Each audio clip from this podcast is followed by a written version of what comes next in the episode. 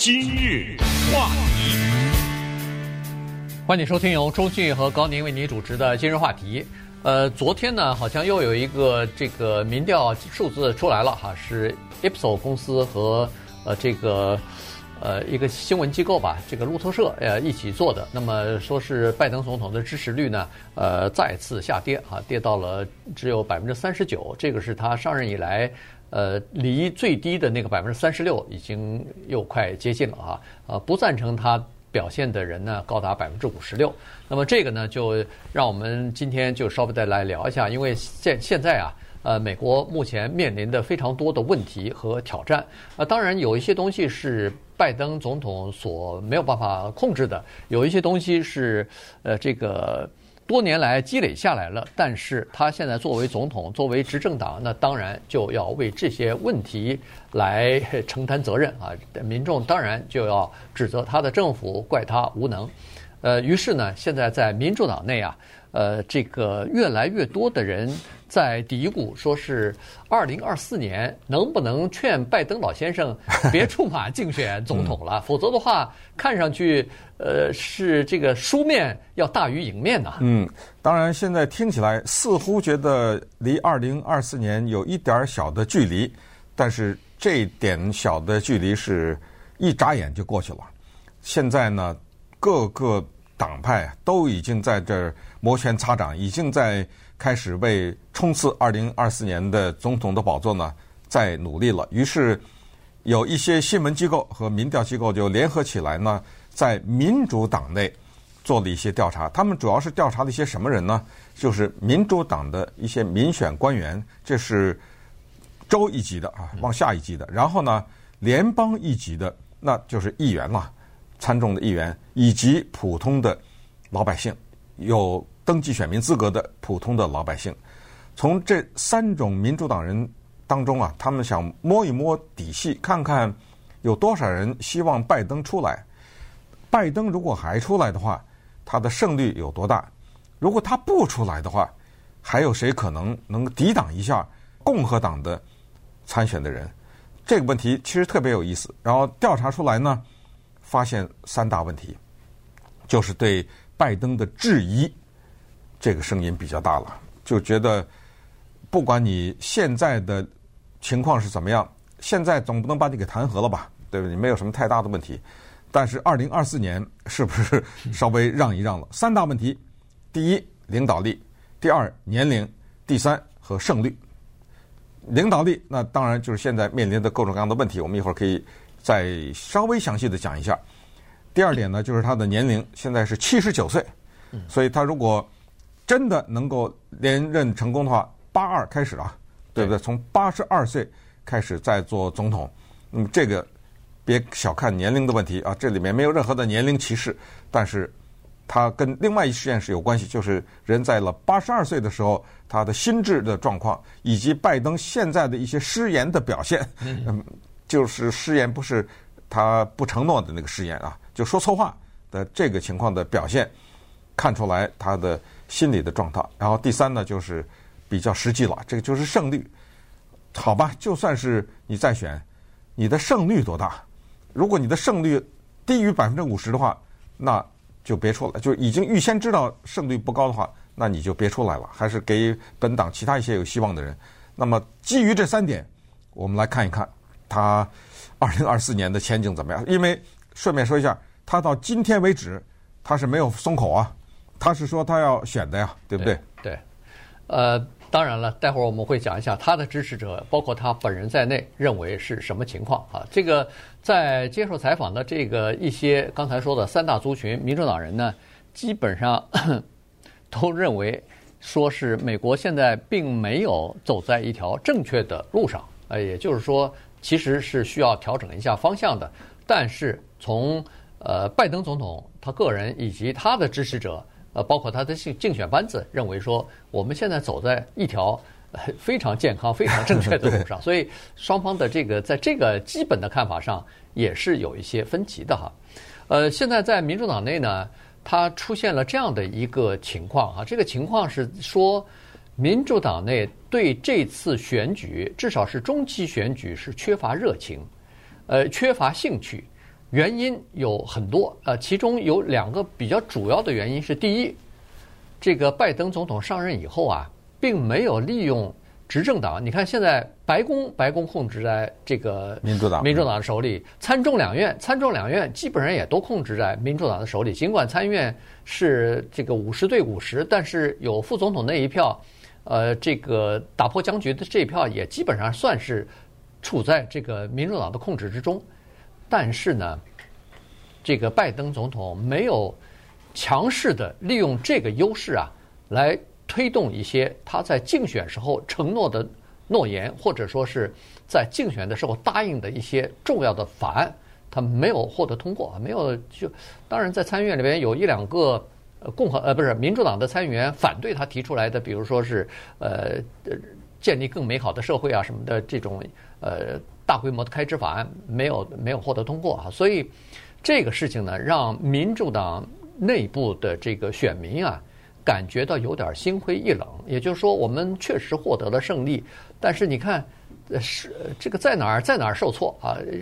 这个这个方面通不过，那个方面通不过，好多东西都好像束手束脚，就是没有办法来推进自己的这个工作。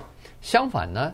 在各个州里边，凡是共和党占据参众两院和州长这个席位的，在各个州里边，共和党是叫做一项又一项的通过他们的议案，包括这个，比如说在投票权利法方面，在堕胎方面，在枪支权利方面。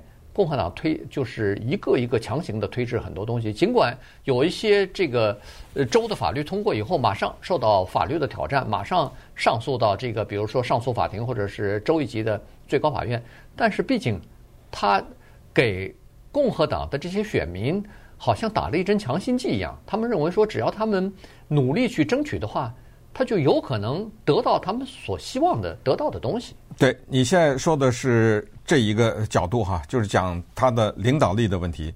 实际上，你看他连亚利桑那州的 Kirsten Sinema 和西弗尼亚州的 Joe Manchin，这是他自己人。人家说你连你自己民主党的人都搞不定，你怎么能够推动这个？你是什么原因你搞不定你自己党的人？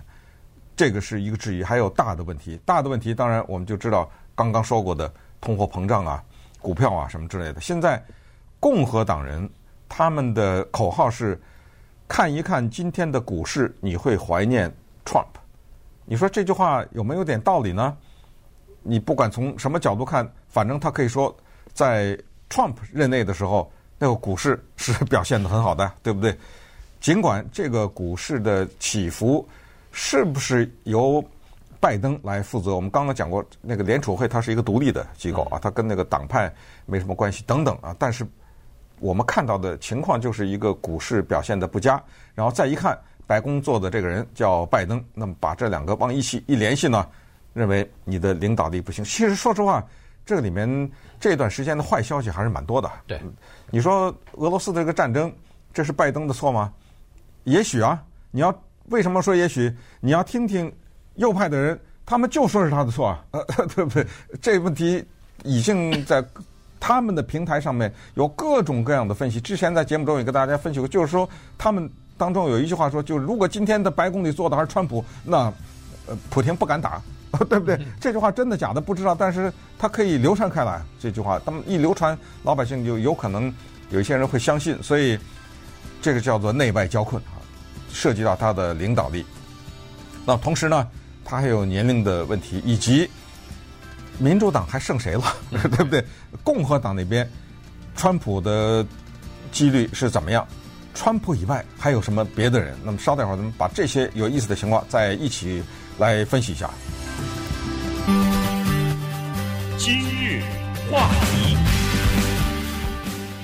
欢迎您继续收听由中讯和高宁为您主持的《今日话题》。这段时间跟大家讲的呢是《纽约时报》的一篇文章啊，他们对呃一些这个民主党的各阶层的人士呢进行了采访之后呢，呃，发现说现在私底下不管是哪一个阶层的人呢，都有点悄悄的希望，说是拜登总统啊，最好二零二四年的时候呢不要出马竞选，就是代表民主党竞选总统了，呃，最好呢把这个火炬啊给传下去。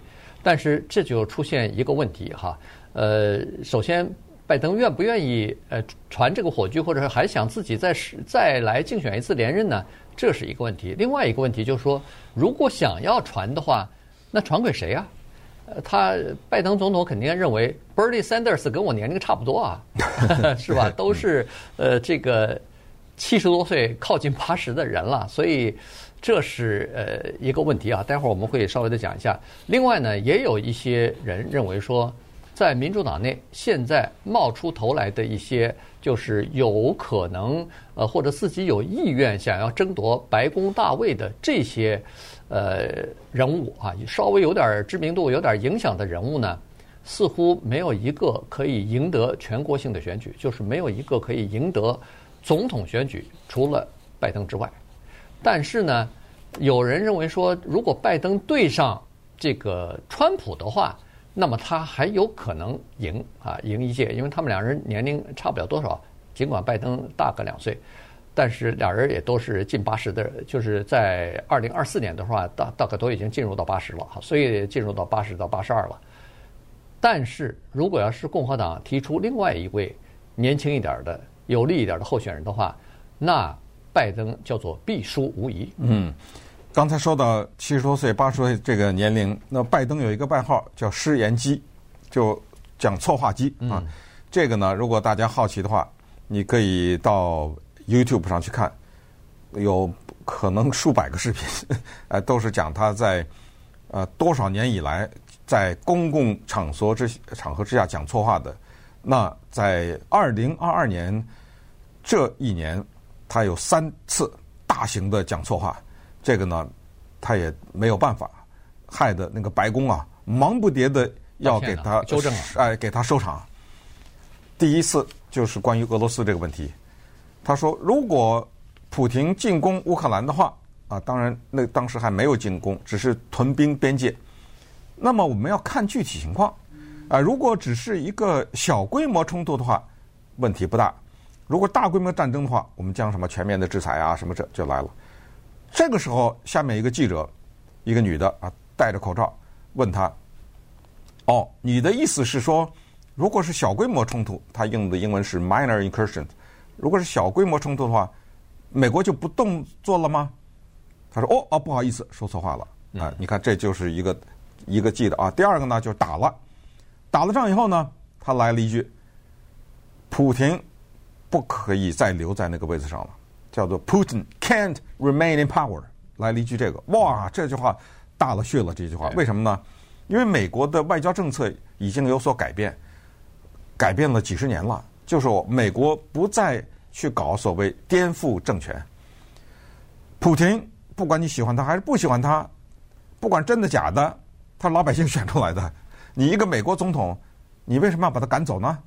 你采取什么办法赶他咱走呢？你有什么权利把他赶走啊？等等。哇，这个白宫这个收场收的很尴尬。那么第三次就大家都知道了，就是关于台湾的问题。人家问他。美国会不会武力干涉？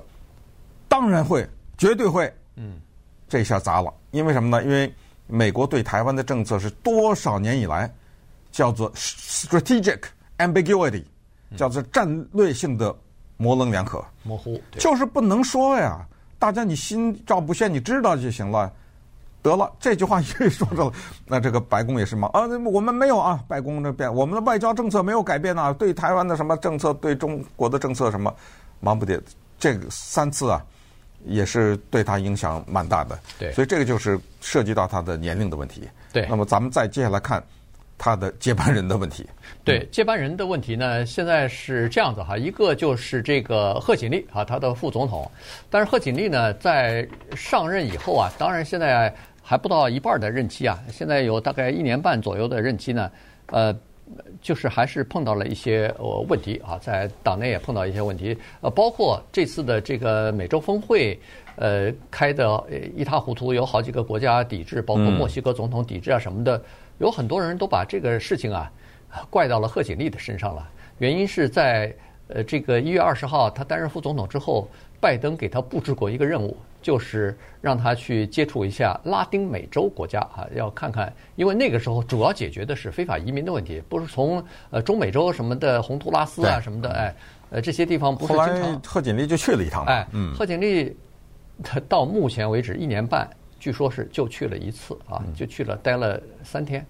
那个，所以那个我看美国一些评论说是他比那个第一夫人 Jill 去的还少了一半儿啊，Jill 是去了一次待了六天，就比他已经多了。当然这里头有一些具体的原因，比如说疫情的关系啊，呃，这个呃不能随便去。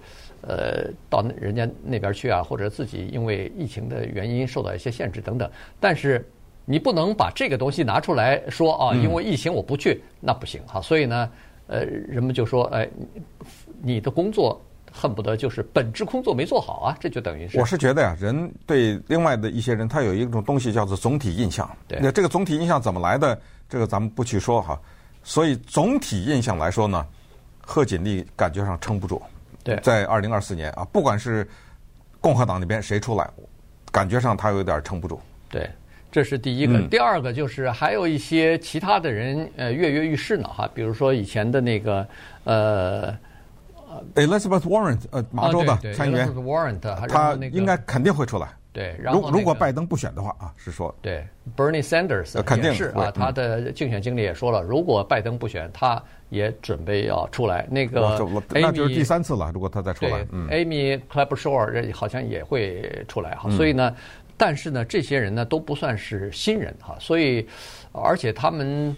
呃，年龄也都不小了啊，所以呢，这个是一个问题。于是，在这个民主党内呢，就有一些人就说，我们应该来猛猛烈的，就是培养和提拔，然后让一些三四十岁、四十来岁的这个中生代的人呢，赶快冒头啊，赶快代表这个民主党进行选举，因为他们看到了一些威胁哈，他们看到了那个呃共和党内就有一些中生代的人啊逐渐冒头了，而且呃挺有趋势的，在二零二四年如果选举的话，而且很有很有希望会当选。这个就是佛罗里达州的那个现在的州长哈，的这叫什么？Ron DeSantis，对，DeSantis 嘛，呃，好像五十岁还。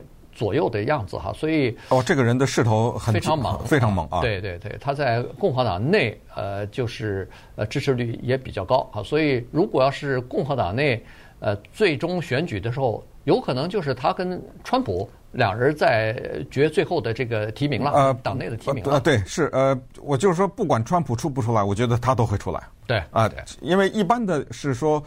自己党团结一点嘛，啊，如果有一个强有力的人，那川普他已经做过一次总统了，都肯定是强有力的人嘛，对不对？对。如果这么一个人，大家就让一让，别去给他做一些有杀伤性的这种呃腐蚀啊，或者什么让他消耗啊等等哈。对。呃，但是你看着吧，这个 Ron DeSantis，德州的那个 Greg Abbott 呀，什么这些啊，闹不好，现在可能也有个一二十个人呐，呃，共和党人在那等着呢，而且。确实是他们的势头都比较强，因为他们呢比较聪明，他打一个东西就是文化战。你看佛罗里达的州长大战迪士尼啊，对对不对？这个成功了。他除了大战迪士尼以外，几天以前我们才讲过，对于这种什么跨性别的运动员去参加比赛，他根本不承认啊，对对不对？本来你一个男的，后来跨性别变成女的得了冠军，他根本不承认。他就是在这种文化战上面呢，他敢于出来讲话。那么这种姿态呢？会得到一些这样的人的支持，就是他们心里面啊，对这些文化战、对这些所谓的啊政治正确什么有点想法不敢说的人呢，他们就用他的选票去支持他。对，所以这个呢是一个他的优势，当然再加上他的年纪啊什么之类的。那民主党这边就剩下 Pete Buttigieg，他现在是交通部长。对啊，这个是一个同性恋人啊，这也是一个在之前呢，呃，二零一啊，这是二零二零年吧，他呃是出来曾曾经选过吧，曾经选过的这个人啊，这个人呢肯定会出来。另外，德州有一个这个 Beto O'Rourke，O'Rourke 对不对？嗯、这个人他是之前曾经选过众议员，但是没选上，但是这个人的势头也很强，也是个年轻人啊。新泽西的 Cory Booker，这是一个黑人，嗯，男的啊，很。强劲的也是一个人，可能这些人吧，呃，比较年轻一点，所以二零二零，呃，就是二零二四年啊，还有点看头啊。对，呃，但是呢，现在民主党是有一种焦虑或者是一个担忧啊，就是现在不是国会在进行那个一月六号的那个春季国会的听证会嘛？那么在听证会上，呃，就是基本上可以看得出来，当时呃，现在的这个呃。就是调查委员会，他们基本上矛头就指上背后就是这个川普了。当时的川普总统在背后怂恿啊，或者是呃教唆啊，呃，来让他们冲击国会。冲击国会的主要目的是让他自己再继续当选啊，呃，让他自己再继续连任第二届呃这个总统啊。那么从这个意义上来讲，如果当时他就不愿意放手的话，对权力这么坚持的话，那可能二零二四年，尽管他现在没有。呃，表态呢哈，还没有表态，他要在其中选举，就今年的十月份以后才会表态自己要不要出来竞选。但是从目前的迹象来看，从他呃积累的这个在共和党内的这个呃选票啊，这个基本面的这个支持啊，还有自己成立了一个社群网站呐等等，从这些这个呃势头来看呢，呃和准备来看呢，他十有八九二零二四年会出来，所以民主党对他出来竞选。是特别的在意的。